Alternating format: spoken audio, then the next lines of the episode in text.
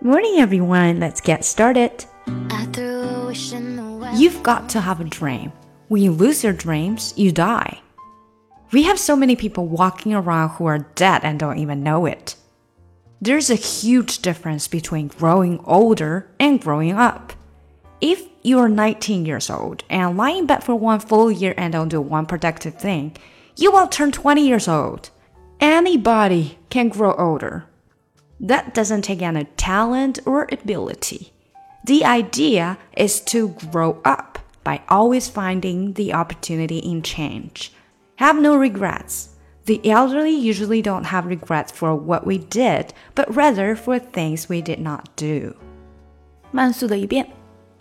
You've got to have a dream. When you lose your dreams, you die.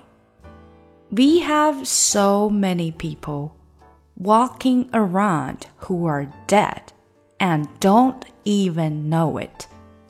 There is a huge difference between growing older and growing up.